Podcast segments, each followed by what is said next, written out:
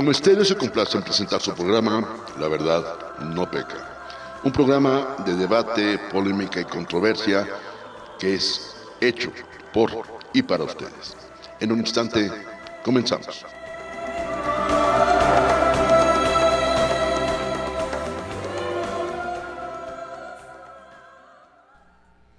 Amigos, ¿qué tal? ¿Cómo les va? Muy buena tarde, me da mucho gusto saludarles. Estamos transmitiendo completamente en vivo y en línea desde las instalaciones de Promo Estéreo en la Ciudad de México. Hoy es viernes 3 de junio y prácticamente estamos pues, a la mitad del año, cara, que se ha ido volando. Tráfico, calor, bueno, todo lo que esta ciudad bendita nos ofrece, pero bueno, finalmente aquí estamos. Y déjenme decirles que hoy particularmente gustoso porque el día de hoy damos inicio a un ciclo que eh, decidí llamarle La Mujer en, y es, y lo digo con toda la humildad, un pequeño homenaje, eh, rendir un tributo y un reconocimiento a todas esas mujeres que de alguna manera contribuyen al engrandecimiento y nos dejan algo que siempre será algún tipo de lección a través de sus vivencias, de sus experiencias y sobre todo que nos comparten lo particular que les puede resultar el destacar en este tipo de actividades. Bueno, el día de hoy, la madrina de lujo de este espacio, y se los digo de verdad con todo el gusto, es una mujer, independientemente de que es encantadora, es aguerrida, decidida, con grandes, grandes valores, grandes convicciones, firme en ellas y déjenme decirles algo que es muy importante. Un extraordinario ser humano. Déjenme darle la más cordial bienvenida con todo el gusto, que es obvio que no lo puedo ocultar, a mi querida Adriana Dávila. Adri, querida, qué gusto que estés aquí. Gracias por, por amadrinar este espacio y más gracias porque sé que de pronto pues, las actividades nos absorben pero créeme que estamos felices de tenerte aquí con nosotros. No, hombre, Carlos, al contrario, muchísimas gracias por eh, invitarme a tu programa para que nos escuchen tus radioescuchas o los internautas. Es correcto. los internautas. Que en los dos sentidos tiene razón. Es ¿eh? correcto, Y, muy honrada yo de, ser la madrina de este programa y además muy honrada, gracias por tus comentarios. Eh, a veces es un poco, nos cohibe un poco cuando nos lo dicen en la política estamos un poco acostumbrados a replegarnos ante, ante las cosas buenas que escuchamos porque eh, si bien es cierto, a nosotros nos cuesta mucho trabajo participar políticamente hablando, también es cierto que nos eh, en, ese, en ese tema nos ponemos como una coraza para poder avanzar. Y es, sí es algo difícil escuchar a veces adjetivos buenos hacia nosotros. Mira, afortunadamente este es un espacio radiofónico donde vamos a hablar de todo menos de política como tal. Y eh, no he dicho nada que no toda la gente que tenemos el inmenso placer de conocerte coincidamos. Gracias, Carlos. Y de verdad eh, creo que existen evidentemente una gran cantidad de opiniones porque finalmente hay algo que siempre he creído. La reputación no la construye la gente porque va en función de sus propias percepciones. Pero el prestigio ese lo construimos nosotros. Y cuando existe esa coincidencia entre uno y otro, quiere decir que algo estamos haciendo muy bien. Y es tu caso, mi querida Adriana. Entonces, sin duda, eh, créeme que a veces nos cuesta, como bien lo dices, sí, aceptar el que alguien eh, hable bien de nosotros. Pero, ¿sabes? Yo creo que es esa condición de la sobreestimación de la humildad que en algún momento nos inculcaron, porque a veces el recibir ese tipo de comentarios puede generar o puede parecer que alguien puede ensoberbecerse por recibirlos. La verdad es que hay que aceptarlos porque es algo que nadie nos ha regalado.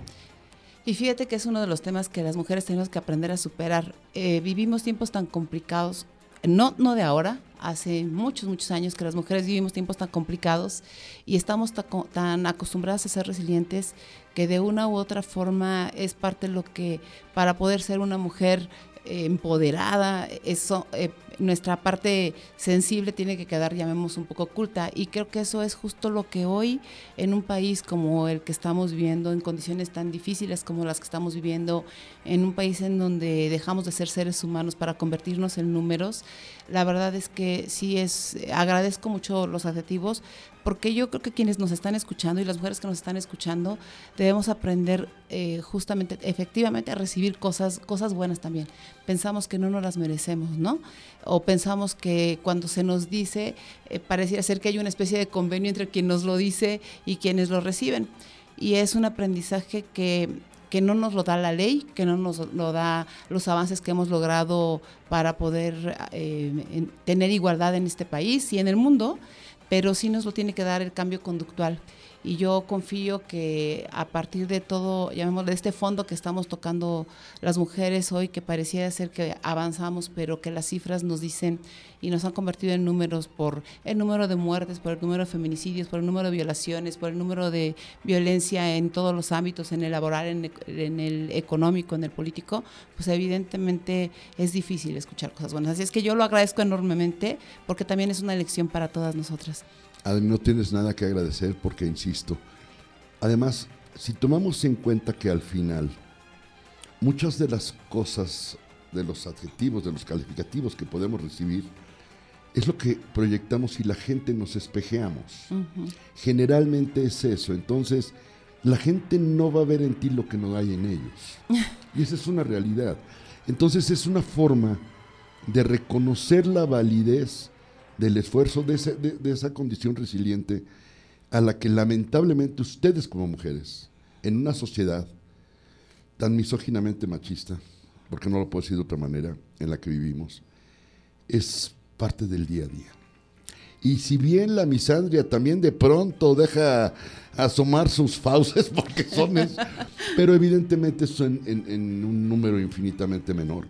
Pero bueno, aquí lo más importante de todo, Adri, es eh, coincido absolutamente en todo lo que dices, pero al final creo que tenemos algo importantísimo que destacar.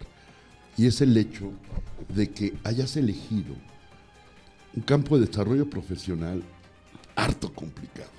A ver, si para un hombre viene a ser complejo, no quiero pensar lo que es para ti como mujer. El haber elegido una naturaleza de actividades compleja per se, llena de intrigas, llena de maldad en ocasiones, incluso lo podría calificar de hasta de perversidad en algunos, algunos aspectos. Sin embargo, tú te has mantenido firme, te has mantenido estoica y has mantenido una actitud, una fortaleza que de verdad yo te la celebro y lo hemos hablado eh, en privado y ahora abiertamente te lo digo. Y para mí es un gran orgullo Adriana Dávila en la política. Qué fuerte, cara. Adri, ¿qué te motiva a elegir la política en un país tan singular, para no decir más, como lo es nuestro México? Yo participo en, en esto hace 27 años ya, e, este año. Empecé ya no tan joven, eh, eh, yo tenía... Oye, empecé, a ver, empecé en el 95. Hace, tenía, hace 27, o sea, tenías, eras una bebé cuando empezaste. Tengo 51. Eh, y hay quienes empezaron en la política prácticamente a los 16, en las filas juveniles de los partidos políticos. Pero Yo no. déjame hacer un paréntesis, porque tengo que destacar. Qué hermoso que como mujer no tienes ningún empacho en decir tu edad a ver, esto a mí me parece extraordinario porque he escuchado comentarios de gente muy cercana que me dicen, pregúntame mejor cuánto peso antes que mi edad. No, no me preguntes cuánto peso, pero también puedo decirlo. pero vaya, fíjate hasta dónde. Y tú lo dices con esa naturalidad que te caracteriza, con esa franqueza.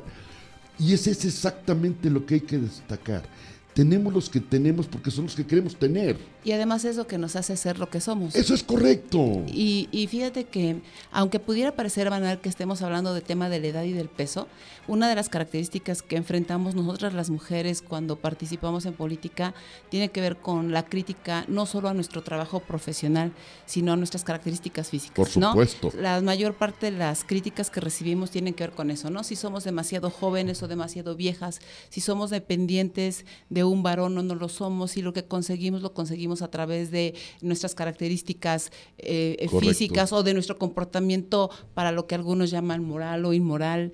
Si eh, nuestro vestido fue el mejor o no estamos lo completamente bien vestidas para vernos, pocas veces se, se percibe lo que es nuestro trabajo porque nuestra imagen también, también es importante. Eh, y alguien dirá, bueno, eso es en, en, términos generales para todo mundo, ¿no? Eh, para los varones no, eh, no, no los culpo tampoco porque yo creo que hoy la lucha de la igualdad no tiene que ver con ir en contra de ustedes o ustedes en contra de nosotros, sino justamente encontrar esta, esta forma de poder caminar juntos. Y a mí me, me tocó estar en una posición, yo creo que mucho más fácil que a otras mujeres, porque si bien es cierto, 27 años no son sencillos, o sea, no son Por supuesto. Este, poquitos, ¿no? O sea, no, no, hace 10 minutos que estás en esta actividad. Pero yo sí reconozco que hay mujeres a las que les tocó vivir momentos sumamente difíciles. Yo eh, nunca he negado ni mi filiación partidista ni mi, eh, eh, mi actividad política Incluso eh, yo soy periodista de profesión, Así es. Ciencia, en ciencias de la comunicación, y curiosamente, pues siempre quise ser una Lolita Ayala o un Jacobo Salabudowski en ese tiempo, porque era la, mi referencia de ese tiempo. Era la parte aspiracional, por supuesto. Exacto, y la vida, cuando dices cómo eliges, pues no, ni siquiera sé que lo elegí. Creo que la política me eligió a mí y me siento profundamente agradecida. Soy la única, soy la séptima de ocho hermanos. Eh, y soy la única que hace política en casa, política electoral, eh, y que ha estado en la política pública durante ese tiempo. Eh, y la verdad es que e, es muy circunstancial. la crisis del 94, Carlos, a mí me tocó enfrentar el desempleo. Yo trabajaba para el periódico El Universal, que había abierto muchas secciones en, en todo el país. Yo trabajaba para la sección Pobre Tlaxcala y esa crisis hizo que se cerraran las fuentes de empleo para muchos jóvenes que acabábamos de egresar de la universidad. Correcto. Y entonces, eh, en esa aspiración de crecer, eh, pues muchos de nosotros decíamos, bueno, no importa cuánto te paguen, si te pagan 50, 100 pesos, 250, a mí me pagaban 250 pesos a la quincena cuando entré a trabajar al PAN a hacer la primera revista de mi partido en, en mi estado, y me decían, ¿te alcanza apenas para los pasajes? Sí, pero yo tenía la intención de mejorar, de crecer, de conocer y, y yo te mentiría si te digo que a mí me llamó la atención alguna mujer en, en, ese proceso. Ni siquiera veía si era mujer u hombre, ¿no? Yo conocí a Carlos Castillo Peraza y, y me enamoré políticamente hablando de sus Entre ideales. paréntesis, un tipazazazazo. Sí, sí, sí. La verdad es que uno de los mejores eh, discursos que yo escuché fue en Huejotzingo, Puebla, que fue cuando empecé a hacer mi trabajo reporteando para el partido. Correcto. Después de que el, el, el Universal cierra.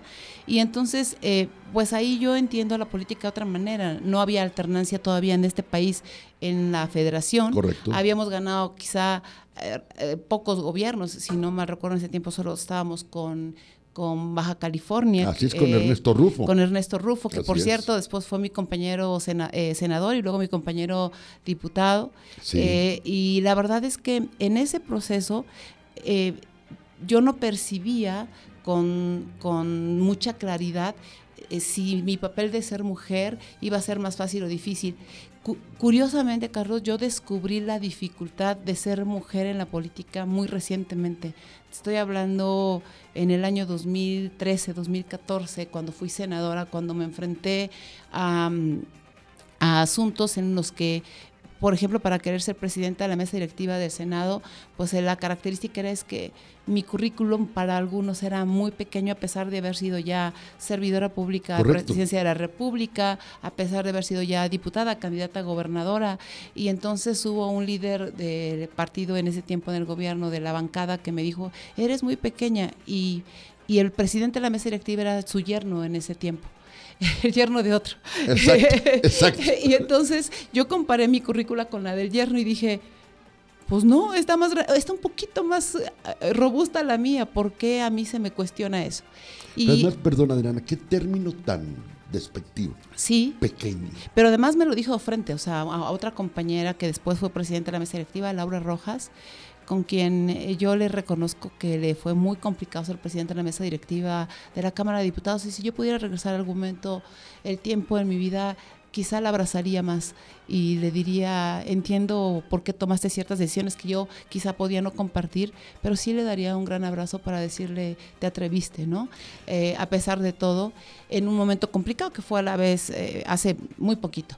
Y cuando quise ser presidente de la Cámara de Diputados, el argumento fue no porque yo me había eh, separado, me había divorciado después de 28 años de estar junto con mi ex esposo, 28 años, y mi mamá acababa de morir, y entonces el argumento fue que mi estado emocional no era el apto para poder presidir la mesa directiva. Como si fuera un diagnóstico clínico, ¿estás de acuerdo? Sí, y porque además pues eso era, implicaba un poco independencia, ¿no? Yo intenté cortarme el cordón umbilical de esas em, afinidades que te ponen, no por, no por avergonzarme de los grupos o de los liderazgos a los que yo seguí, sino porque entendía que en el momento de mi vida personal, política, había llegado para, para ser Adriana Dávila y no ser, llamémosle, el brazo de algún otro personaje. Correcto. ¿no? Era la parte de, de, ejercer tu yo por ti sin dejar de ser tú. Y curiosamente, después de veintitantos años, Carlos, o sea, eso, es, eso es difícil de, reconocer.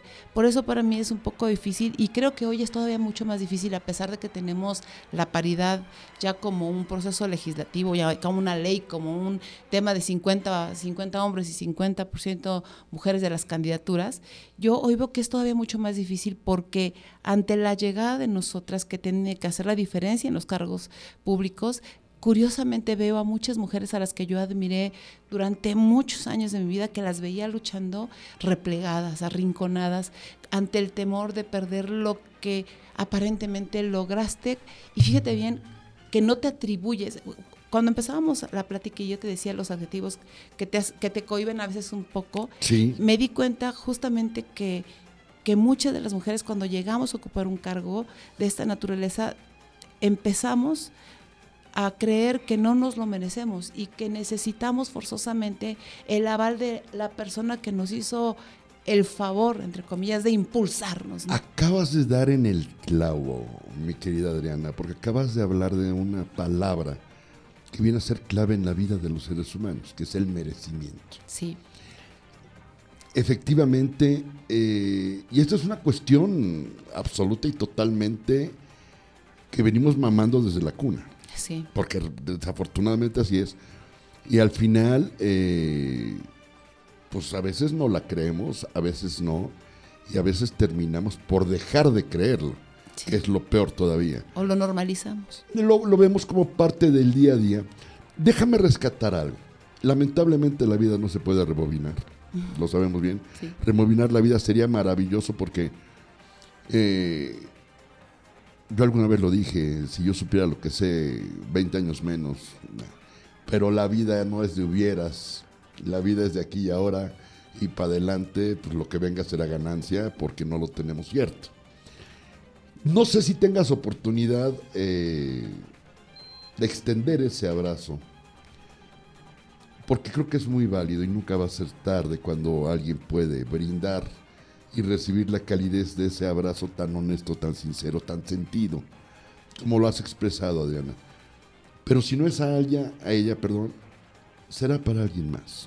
Sí, me, gustaría que mi mamá estuviera otra vez acá. Me gustaría poder abrazarla, eh, nuevamente y decirle que gracias porque mi mamá no fue política, Carlos, como miles y millones de mujeres en este país, pero hicieron por nosotras este camino que a veces hay algunas generaciones, yo escucho hoy algunas jóvenes, tengo una hija de 18 años, eh, tengo sobrinas, tengo amigas que tienen hijas de esa edad y que eh, ante el desconocimiento de la historia eh, pasada de sus madres, de sus tías, de sus abuelas, a veces se piensa que México empieza ahora, ¿no? Es correcto. Y que la lucha de las mujeres empieza ahora porque ya somos más en el poder. Pero yo em, puedo o no coincidir en términos ideológicos, doctrinarios, políticos con mujeres de otros partidos, pero yo no me imagino lo difícil que pudo haber sido para mujeres de una época en donde tenían que incluso masculinizarse para poder abrirse paso, ¿no? Entonces, muchas mujeres que yo conocí, las conocí masculinizadas a fuerza, no solo en su forma de vestir, en su forma también de actuar, ¿no? En, su dureza, en su no sentirse ni verse vulnerables, porque ¿cómo vas a ser vulnerable en la política? ¿Cómo, vas a llorar? Fíjate, cuando somos niños, y es, y es una paradoja que a veces yo no logro entender y que nos separa un poco a los hombres y a las mujeres, y que también es injusto para los hombres, y lo quiero decir con toda claridad, cuando eres niño, te dicen los hombres no lloran, ¿no? Y a las mujeres se nos permite mostrar nuestros sentimientos, lloramos. y, y, cuando eres grande, y en, el caso concreto de mi profesión, porque yo creo que la política debe tomarse como un proceso profesional, porque si no lo que tenemos es, lo, que tenemos ahora. perdón, creo que lo primero que tenemos que hablar es de esa profesionalización. Exacto. Porque nos damos cuenta que desafortunadamente la improvisación no nos lleva a nada. No, nos tiene muy, muy lastimados. ¿Estás de acuerdo? Y la vida no se va improvisando, y en política menos. Allá. Así es, y entonces te, decía en ese tema de llorar o no llorar, eh, y cuando estás en política, yo me acuerdo que me decían, eh, cuando estaba enojada o peleaba por alguna iniciativa y entonces las lágrimas me escurrían, me decían, nunca le demuestres a nadie por qué lloras, eh, eso no debe hacerse, es un signo de debilidad, ¿no? Y a los hombres les enseñaron a no llorar, por tanto, cuando hacen una negociación, se sientan a platicar con alguien, no, no pueden mostrar sus sentimientos. Y eso es muy injusto, es muy injusto porque entonces eh, incluso a las mujeres que hacemos política, a nuestras parejas, también les va muy mal, porque entonces como un hombre apoya a una mujer, los critican muchísimo, la crítica social para un varón que es esposo o pareja de una mujer es durísima. Y, hemos eh, hecho de esto una separación más que un más una bifurcación en lugar de un camino paralelo que nos permitiría llegar a un mejor puerto. Entonces yo em, decidí hace ya algún tiempo mostrarme tal cual soy y dejar de, de fingir que no me duelen las cosas, porque ante la simulación que yo percibo en esto, lo que tenemos es que cada vez nos vamos arrinconando más y eso nos hace mucho más difícil participar. Yo a las jóvenes de hoy que participan y que están entusiasmadas, yo las invitaría que conocieran lo que hicieron esas mujeres que te digo que yo tuve que conocer masculinizadas. Fíjate, te voy a platicar una anécdota, no diré nombres, pero cuando yo recién entré a la política, eh, mi partido que ha sido tachado de conservador, que me tocó vivirlo, ¿no? Usar la falda arriba de la rodilla era difícil, me tocó, me acuerdo. Lo dijiste muy bonito, difícil, porque es, es, una forma muy romántica de decirlo. Sí, e, era, era, cómo usar, o sea, era, era difícil. Eh, que yo, además, yo eh, bailé mucho tiempo, mi sueño fue también ser bailarina profesional de Amalia Hernández, bailé folclore. Sí. Y, y, y yo usaba faldas cortas y llegaba a la Ciudad de México de la provincia. Y entonces eh, cómo usar falda corta. Era, era muy difícil, porque además era mal interpretado, era mal visto por las propias mujeres de mi partido. claro, claro. Y bueno, pues era muy difícil. Y hoy las jóvenes tienen esa libertad de vestirse como quieren, ser como quieren, aunque eso no las ha quitado del tema de si las mataron, pues fue porque, ¿cómo se te ocurrió salir? Es más, hoy hay una campaña eh, del CONAPO que yo odié enormemente, en donde tiene, hay una caricatura de una mujer rechazando una cerveza y diciendo yo decido eh, protegerme, cuando hay una obligación del Estado mexicano de una protección sobre la seguridad pública, ¿no? Correcto. Entonces, no ha cambiado mucho, Carlos, no ha cambiado mucho. Y, y tenemos más leyes que nos protegen, pero hay un proceso conductual que tenemos que empezar a mejorar y que hoy creo que se ha convertido en parte de mis, por lo menos de mis metas y de las metas de muchas amigas que yo conozco que queremos que la sororidad deje de ser solo un término que usamos nuevo, un, término nuevo, porque después sacaremos otro término y otro término y otro término. Y a ver, por inventiva no paramos, ¿estás de acuerdo? Por creatividad menos. Y yo creo que si bien es cierto el lenguaje, dicen que lo que no se dice no existe, pero yo también creo que nos hemos ido al extremo más cuidando lo que se dice que lo que se hace. Entonces, eh, valdría la pena un poquito a ver si regresáramos al enfoque de intentar cambiar más lo que se hace que lo que se dice. Fíjate que quiero rescatar varias cosas. Te estoy escuchando, deleitándome escuchándote, Adriana, y sabes bien que tengo por ti una gran admiración. Gracias, Carlos. Un gran respeto, un gran cariño. eh, hay tres cosas que voy a destacar de ellas. Una, esa parte de la educación de los hombres no lloran. Bueno, tú lo sabes, parte de mi actividad profesional es enseñarle a los hombres a que tienen derecho a llorar. Sí, claro. A ver, el expresar emociones no te hace ni más ni más fuerte. No ni menos ni más fuerte. No hay un acto de valentía más evidente para un varón que una lágrima. Por otro lado, eso de blindarte, y lo pongo entre comillas, ¿ante quién? La- el único blindaje que tienes es ante ti. Porque hemos aprendido a cederle y a concederle el poder a las palabras de la gente, que al grado que nos sentimos su propiedad. Una gente que es capaz de controlarte con su propio lenguaje es un acto de pertenencia abusiva Sí. porque te está sometiendo, te está dominando. Y algo más importante todavía.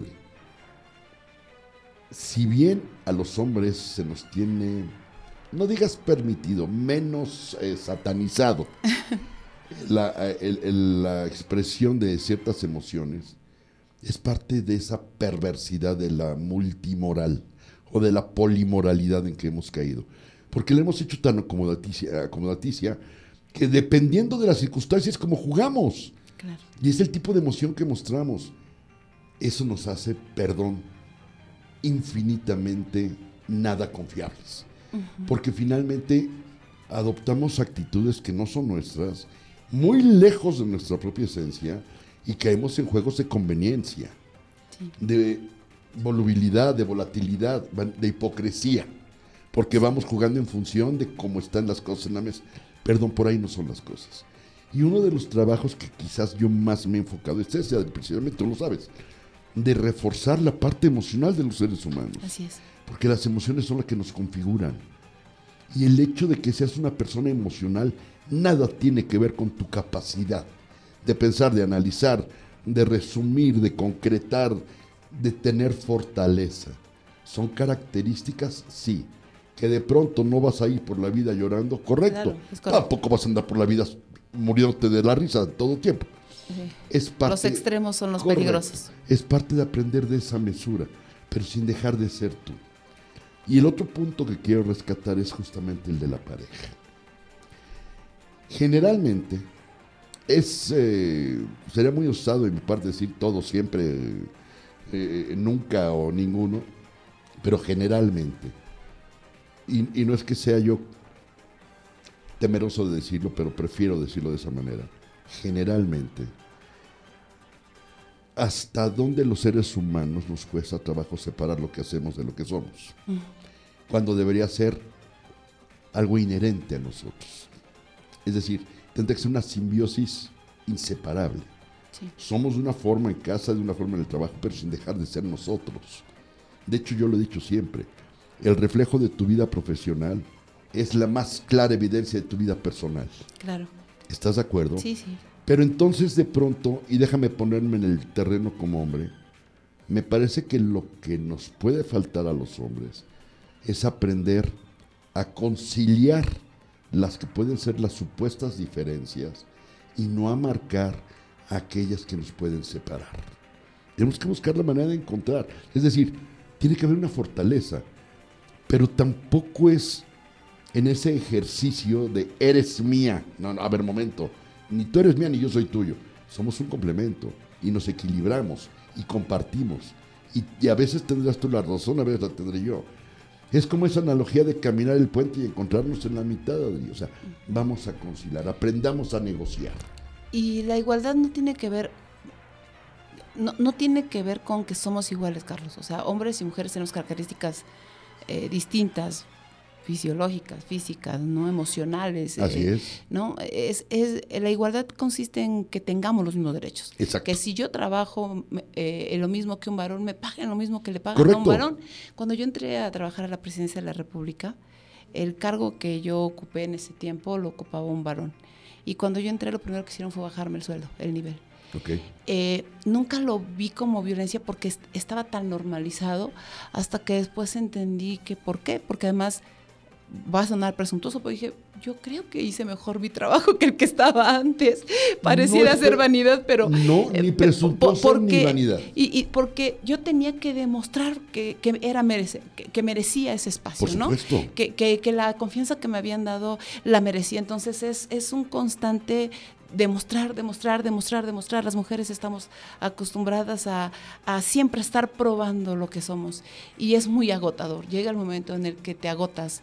Ayer me decían unas amigas y un amigo que, que me visitaron en casa, me decían, oye, se vale que a veces hagas un alto, porque les decía, estoy un poco agotada y me decían, haz un alto, o sea, a veces se vale hacer un alto en el camino para saber qué es exactamente dónde estás, cómo te encuentras. Las pausas son este, necesarias. Y yo le decía, pero es que si me detengo, entonces el espacio, alguien lo ocupa, y me decían, Arena, siempre hay espacios que se ocupan, pero siempre habrá otros que se abren para todo el mundo. Entonces, sí, sí, sí, vivimos un poco apresuradas y en la política mucho más, mucho más, Carlos. Es, es, un, es un ámbito nuevo para nosotras también. Adri, si pudieras elegir el momento más complicado, más difícil de tu trayectoria política, ¿cuál elegirías? Ha habido muchos, pero el 2016 fue sumamente doloroso. De los años más dolorosos políticamente hablando fueron para mí el 2015 mediados, que quise ser por segunda vez gobernadora de mi estado, y hasta el 2018. Eh, eh, fue una etapa porque, em, porque yo intenté hacer lo mejor posible mi trabajo como senadora y cuando eres política hay ocasiones que no, que no te creen. Si eres una mujer activista toda la vida, eh, eso es válido. Pero si eres una mujer política, entonces no tienes derecho a ser activista. A mí me eh, criticaban mucho porque sí, decían... como si estuvieran peleadas una de otra. Eres panista, por tanto no eres feminista y a mí me generaba mucho problema dentro y fuera de mi partido, ¿no? Fuera porque no me reconocían el trabajo que he hecho en materia de derechos humanos durante toda mi trayectoria. Y dentro porque decían, si te asumes feminista no es correcto, no es el término que usamos acá. La ignorancia es muy atrevida. Entonces, la ignorancia es increíblemente atrevida. Sí. Y ese eh, tiempo fue difícil, fue una campaña verdaderamente durísima. Las redes sociales tenían, empezaban a tener un peso mucho más fuerte que lo que, había previo al 2015, ¿no? O sea, las redes sociales empezaron a tener este grupo de comunidades que después yo investigué que lastiman y que no saben lo que significa para la familia. Y yo me sentía muy culpable porque había lastimado a mi hija, a mis sobrinas, a mi familia, a mi madre, a mis hermanos. Mi mamá fue trabajadora doméstica, Carlos, y e hicieron con ella muchas cosas ofensivas, discriminatorias, clasistas. Eh, es difícil, ¿no? Y, luego eh, muchas calumnias que hubo en ese tiempo. que lastimaban a mi, a mi hija. Y mi hija, muy pequeña, bueno, hoy tiene 18, hace 6 años tenía 12. Una niña, absolutamente una niña. Y, bueno, ella desde que ella tenía eh, seis meses yo hice mi primer campaña, yo, yo hacía hacer, salí a hacer campaña con ella en un canguro y me detenía a veces para amamantarla y poder seguir caminando y tocar puertas.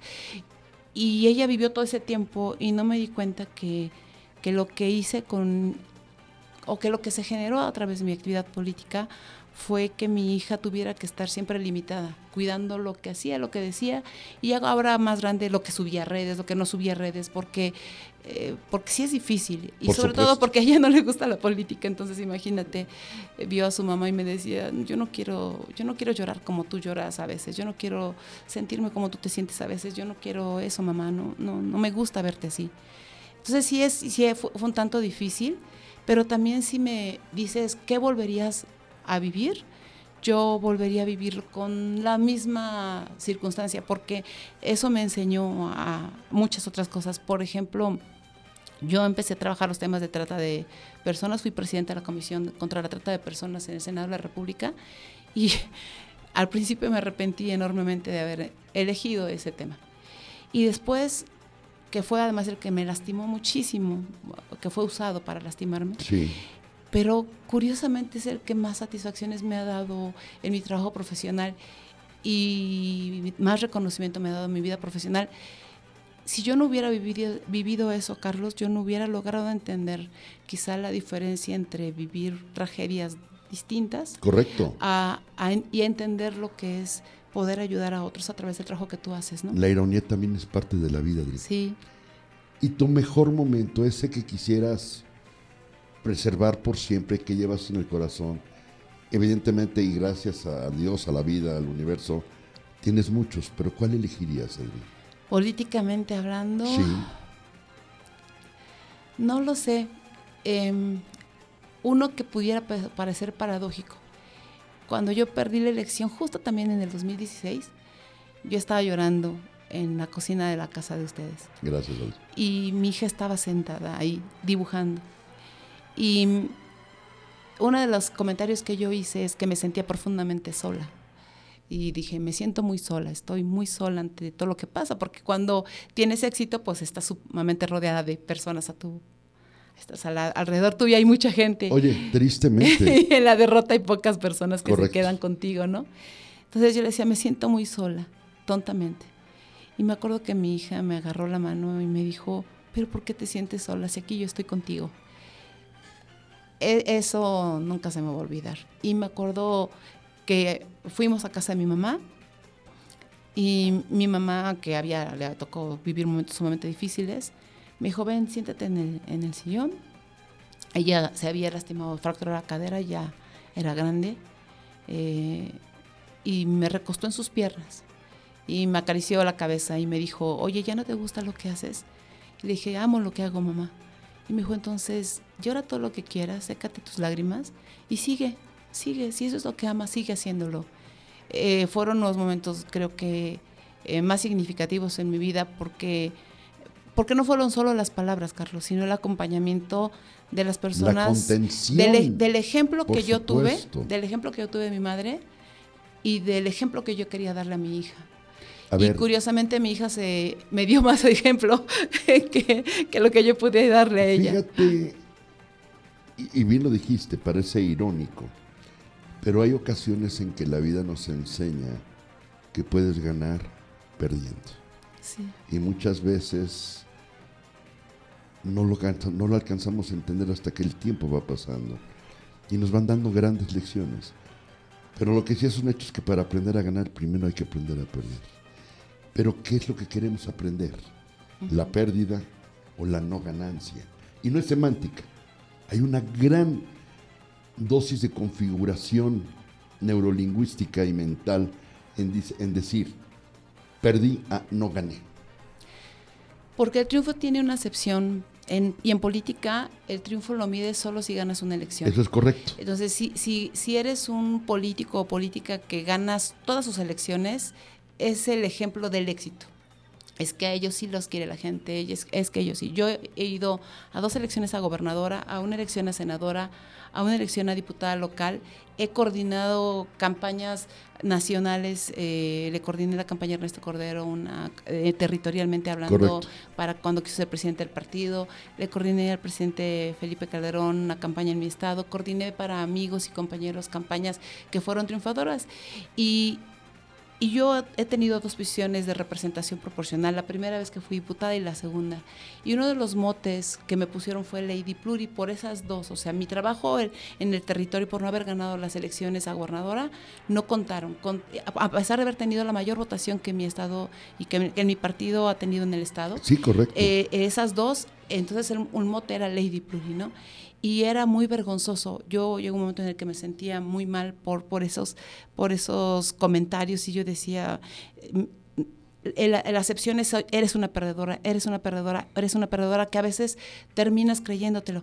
Pero yo he venido pensando en los últimos meses, sobre todo ante la circunstancia que estamos viviendo en el país, Carlos, tan complicada, tan difícil, en una polarización enorme de, un gobierno que polariza enormemente, que nos mantiene completamente alejados como sociedad, como, como partidos, como seres humanos.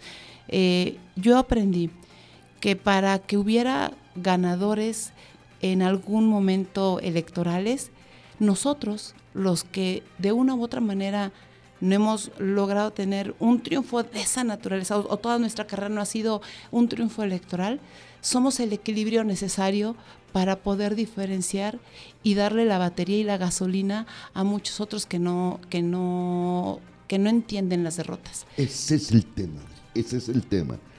Es, no es perder y perdí, se acabó.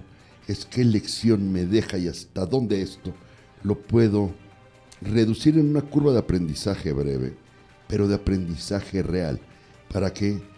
Para corregir en donde me pude haber equivocado y ser en algún otro momento ese contrapeso real. O aprender del rol que te toca jugar. Por supuesto. Eh, cuando intenté ser presidenta de mi partido, eh, todo el mundo me dijo, no entres, Así te conocí, Carlos, recuerdas. Correcto. no entres, no, no, no, no, no entres. O sea, es una elección que ya está ganada por el actual dirigente.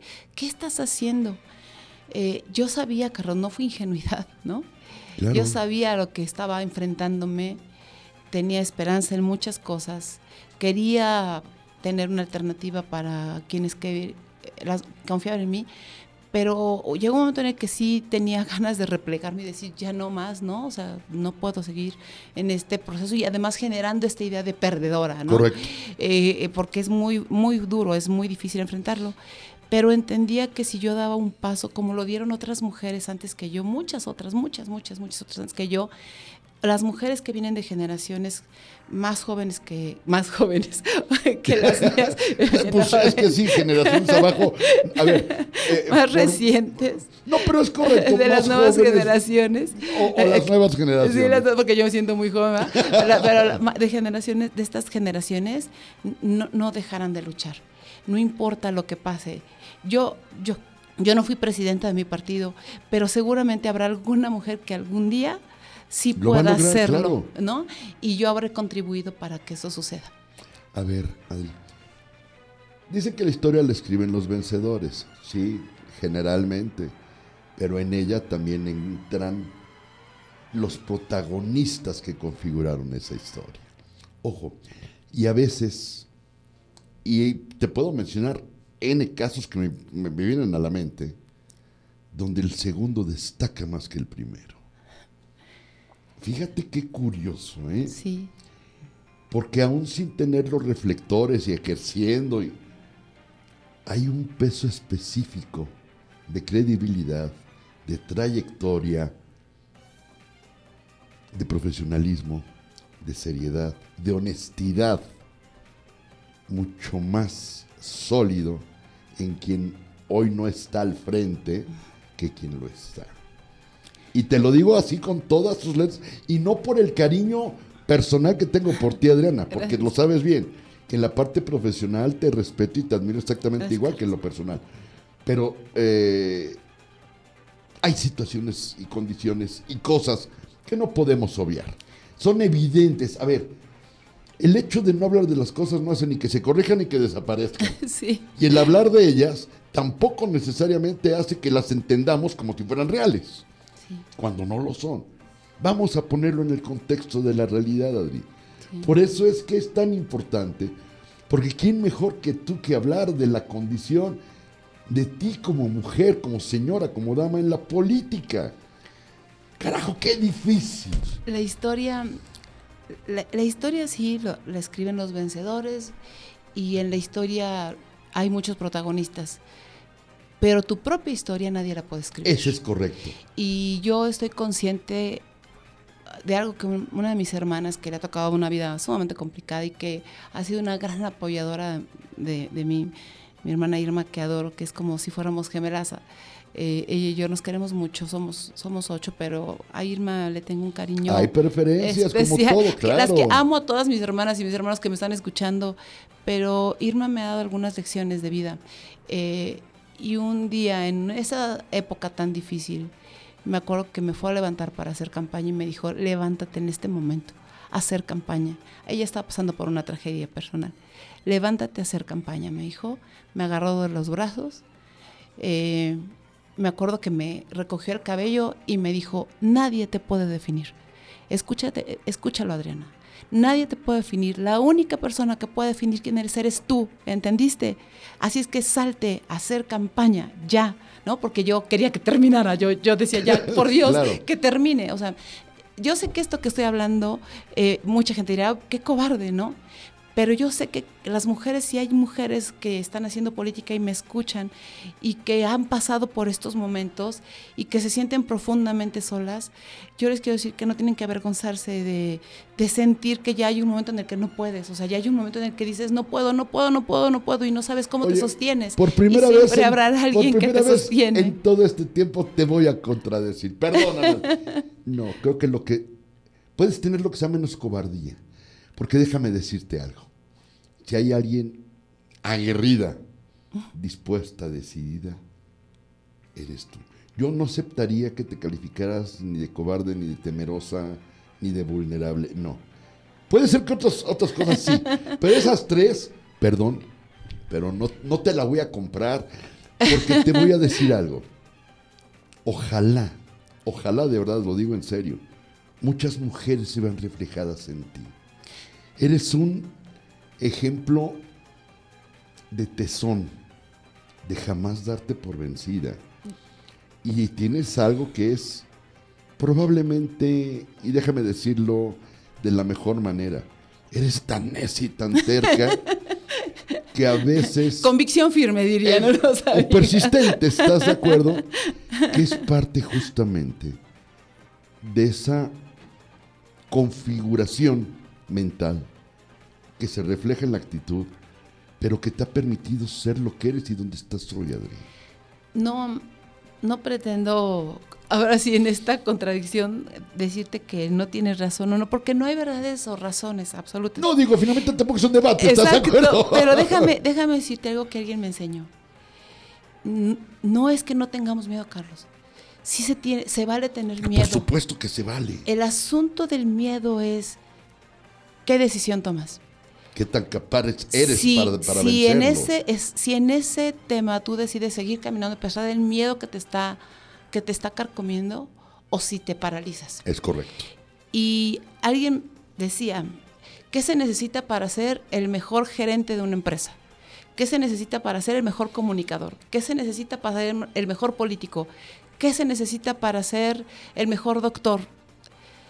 Y, y había una respuesta que daba alguien lo que se necesita, yo no sé si puede ser o no el mejor, pero lo que se necesita para seguir avanzando y ser exitoso en lo que haces, en principio es tomar decisiones. Atreverte. Y no importa si esa decisión, cuando dices, chin, la regué, quizá debí haber hecho algo, no importa, toma la decisión. Yo tomé la decisión de querer ser presidenta de la mesa, de, querer ser gobernadora, de querer ser presidenta de la mesa directiva del Senado, de querer ser presidenta de la mesa directiva de la Cámara, de querer ser presidenta de mi partido. Sí, yo tomé esas decisiones y no podré decir al paso del tiempo que no me atreví, me atreví a hacerlo. Correcto. Y el resultado no dependió de mí. Ahí estaba, yo di lo mejor que tenía para poder lograrlo. Las circunstancias configuran muchas cosas, y mira. Y en política más. he sostenido siempre la tesis de que no hay decisiones buenas ni malas. La gente dice, fue una buena decisión, fue una mala decisión. No, perdón. Mi leal humilde opiniones, hay consecuencias sobre las decisiones. Es correcto.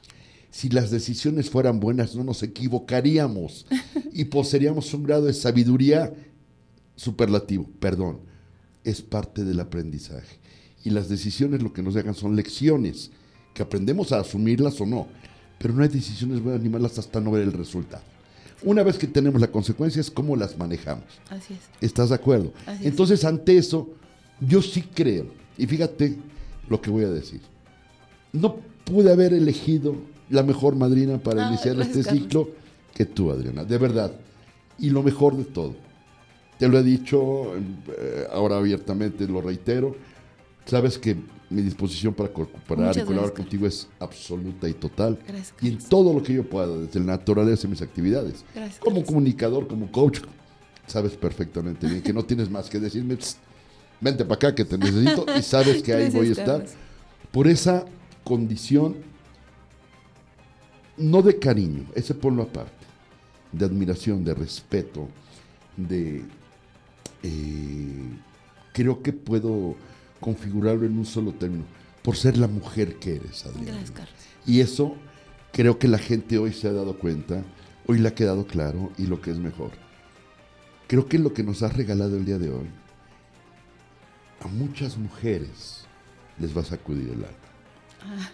Porque comentaste la parte de la derrota, de la soledad, de las, de las decisiones. Grandes puntos a rescatar.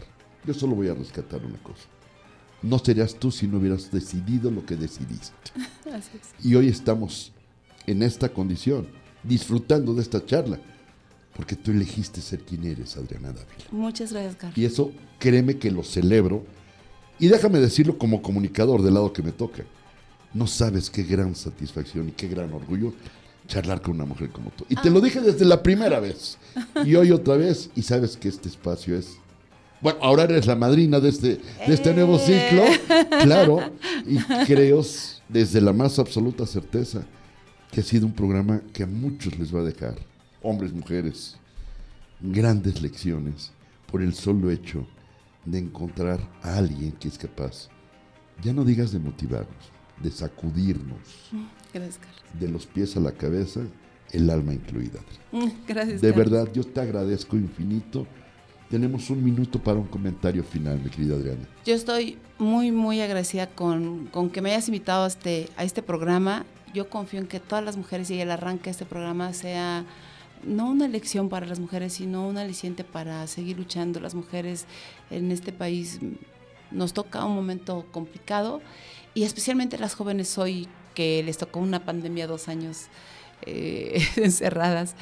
eh, y que hoy a pesar y cuando salen y salen a la calle salen con miedo yo quiero decirles que pues es el momento justo de, enfrentar esos miedos no de caminar hacia el mismo proyecto. México es maravilloso es un país maravilloso y no tenemos por qué perderlo.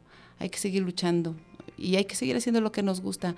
Y sé que quienes me escuchan piensan de la política lo peor pero he tenido la fortuna de conocer a mucha gente en la política que es- somos humanos y no hay nada mejor de una persona que hace política que entienda que no deja de ser un ser humano. Eso maravilloso colofón. Y fíjate que para cerrar simplemente diré más que resiliencia, resiliencia, perdón, que sororidad es el poder de reinventarse, de Así es. reconstruirse. Y voy a usar una analogía un poco extraña, como torero caro recién revolcado, que te levantas y sin mirarte la ropa agarras la muleta y sigues toreando. Y es tan sencillo como eso. Y a la vida hay que tomarla de frente como lo has hecho. Adri, gracias. Muchas gracias, Gracias por esta hermosa lección. Gracias por haber aceptado. Y bueno, te puedo decir que personalmente estoy encantado. Aquí Fátima está como que no se la cree. Marcos no sé cuánto, pero, pero Fátima sí está encantada. Ahí están las lecciones, Fati. Amigos, gracias. Gracias de verdad. Maravillosa charla. Adriana Dávila, una mujer excepcional por donde la quieran ver. Sigan en sus redes sociales, se van a encontrar exactamente con la misma persona que en este momento han platicado, ha- han escuchado la charla que tengo con ella. Personalmente me siento profundamente honrado y orgulloso de, de saberme dentro de su grupo de amigos y de verdad créanme que para mí es extraordinario. Gracias por acompañarnos, ha sido un gran programa, nos escuchamos la próxima semana en una emisión más de La Verdad No Peca, continuando con este ciclo de las mujeres en... Nos escuchamos, que tengan un excelente fin de semana, pásenla bien hasta entonces. Gracias.